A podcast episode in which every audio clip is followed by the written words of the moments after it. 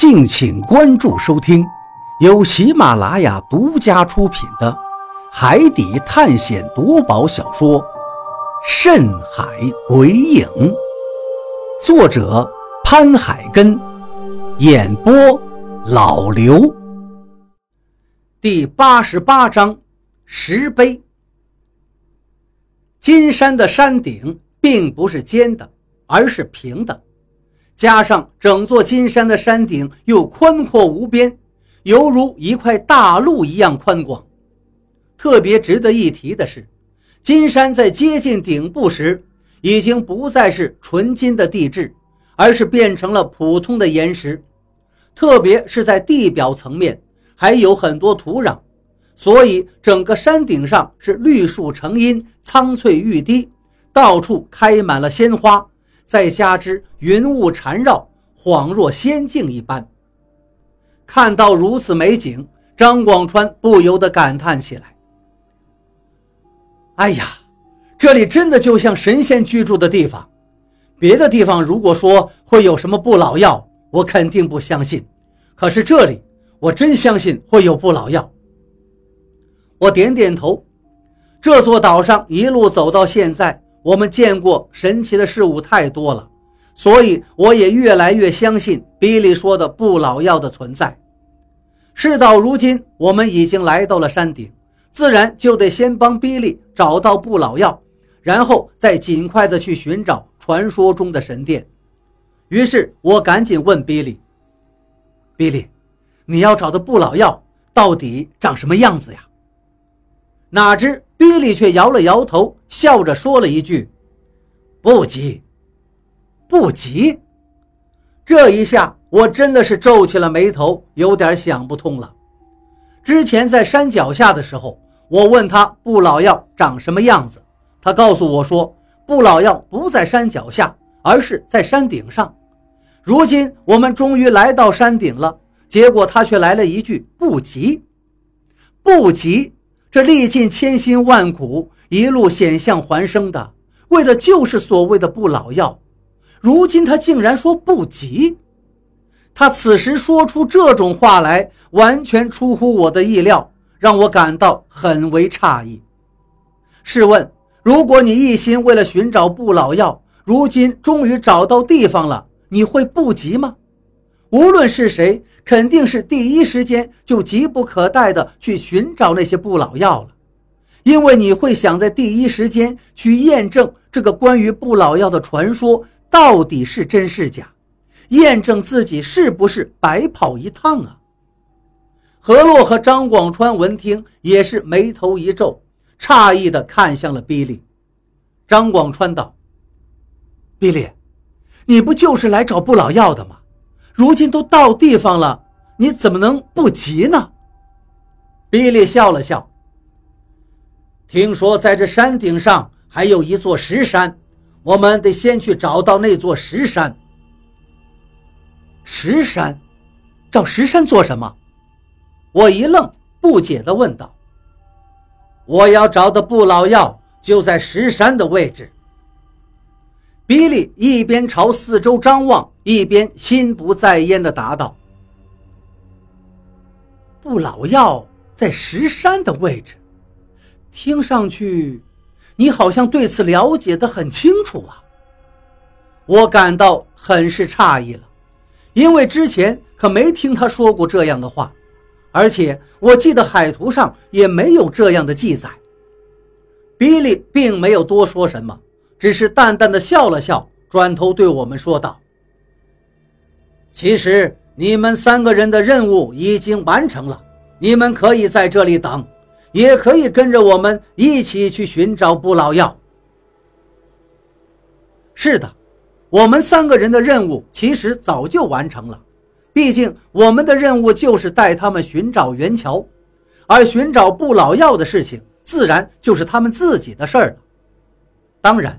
我也能从他的话里听出来，他的意思就是找不老药的事情跟我们无关，我们可以在这儿等，也可以继续跟着一块儿去，只不过不要多管闲事，问个不停，因为他并不想回答。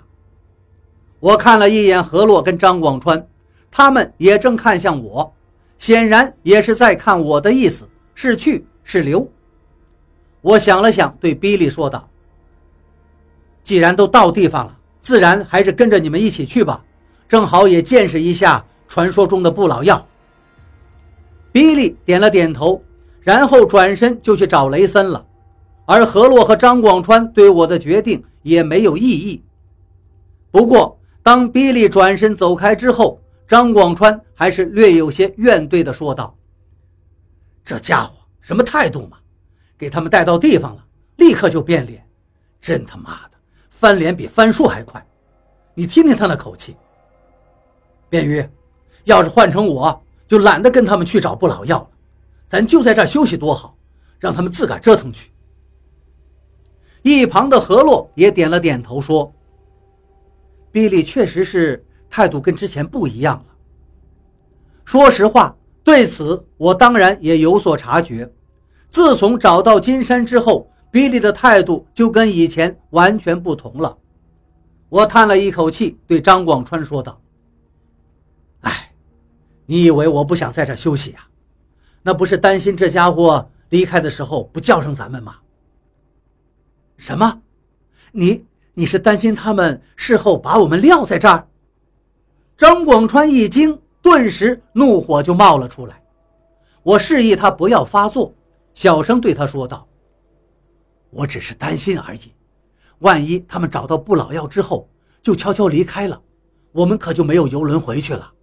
所以。”小心谨慎一点还是好的，毕竟如今已经找到金山，他的态度就变了许多。如果真做出过河拆桥的事情，也是大有可能的。小鱼说的对，我看我们还是小心一点为好。何洛也认同我的看法。张广川依旧十分生气：“妈的，这些人太不仗义了！”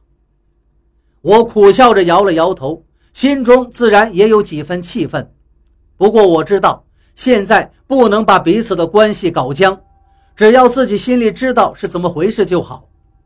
于是我叹了口气，对他们说道：“走吧。”当我们追上队伍时，正好听到比利对雷森说道：“我们得找到那座石山，然后想办法进去才行。”雷森点了点头。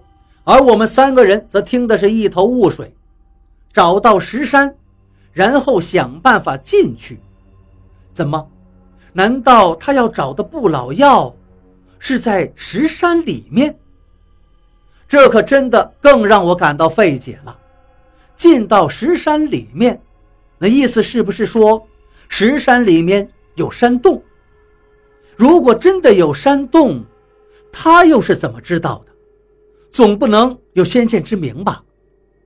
那唯一的答案，显然就是比利一早就知道这里的情况，知道元桥有金山，知道金山的顶上有一座石山，甚至还知道他们要进到石山里面。这时，我突然有一种世人皆醒我独醉的感觉。怎么说呢？就好像所有人。都知道一件事情，而唯独你不知道，就是那种被所有人隐瞒了的感觉。之前一路走来，我以为自己对此行的一切都了如指掌，以为大家心中所想都是肝胆相照，大家是彼此信任的。可是现在却突然发现，我们竟然好像有很多事情都不知道。这种蒙在鼓里的感觉让我心情很不爽，就好像我们三个成了局外人似的，根本不是一个队伍中的人。难道他是怕我们抢了他的不老药，所以才故意不告诉我们不老药所在的位置？可是不对呀，我们一直跟着他们，就算我们知道不老药在什么地方，那也是大家一起去呀。毕竟我们想要离开，还得乘坐他们的游轮呢。既然不是担心我们去抢不老药，那么比利隐瞒这么多事情，究竟是为什么呢？我越想，心里就越糊涂，也越发的对比利这个人看不懂了，觉得他似乎有很多很多事情瞒着我们，而且越来越觉得这个人有问题。为了尽快找到所谓的石山，雷森将自己的手下全都分散开来，朝着不同方向去寻找。就这样，大概过了半个小时，有一个人回来了，告诉我们他找到了石山。比利听到这话非常高兴，便赶紧让那个人带路，朝着石山赶过去。我们又往前走了大概十里路的样子，果然出现了一座石山。只见那座石山是在金山山顶的边缘处，石山高出金山的山顶平面有十几米，全是由岩石构成的，所以山上并没有植物，看上去山体还十分陡峭，尤其是其中有一面完全就是峭壁，人根本就上不去。大家快步走到石山近前，看到这通体都是岩石的石山。我真的有几分好奇，比利要找的不老药怎么会在这石山上呢？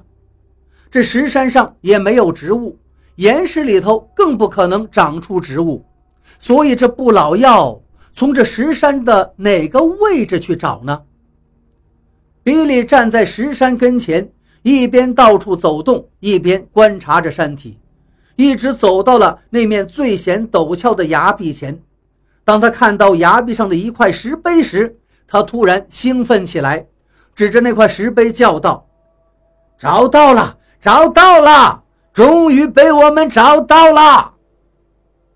我和张广川以及何洛三个人都很震惊，也很诧异，这里怎么会有一块石碑呢？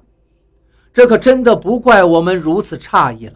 要知道，这里可是金山的山顶。可现在却出现了一块石碑，这一看就是人工打造的，也就是说，这里之前是来过人的。这一发现真的让我们三个人大感震惊。如果说这里曾经有人来过，我可以相信，毕竟有那本海图，有海图就代表着有人曾经来过这里。但是以前的人怎么会在这里立一块石碑呢？快看，那石碑上好像有字儿。张广川激动地朝石碑上一指，我也赶紧定睛看去。只见那块石碑非常的厚重，高约两米，宽有半米，厚有半尺，就立在这面峭壁的面前。整座石碑青苔累累，不知道经历了多少年月的风雨剥蚀。而这座石碑的正面确实刻有一行字。只不过因为上面长满了青苔的缘故，所以石碑上的那些字看的并不是很清晰。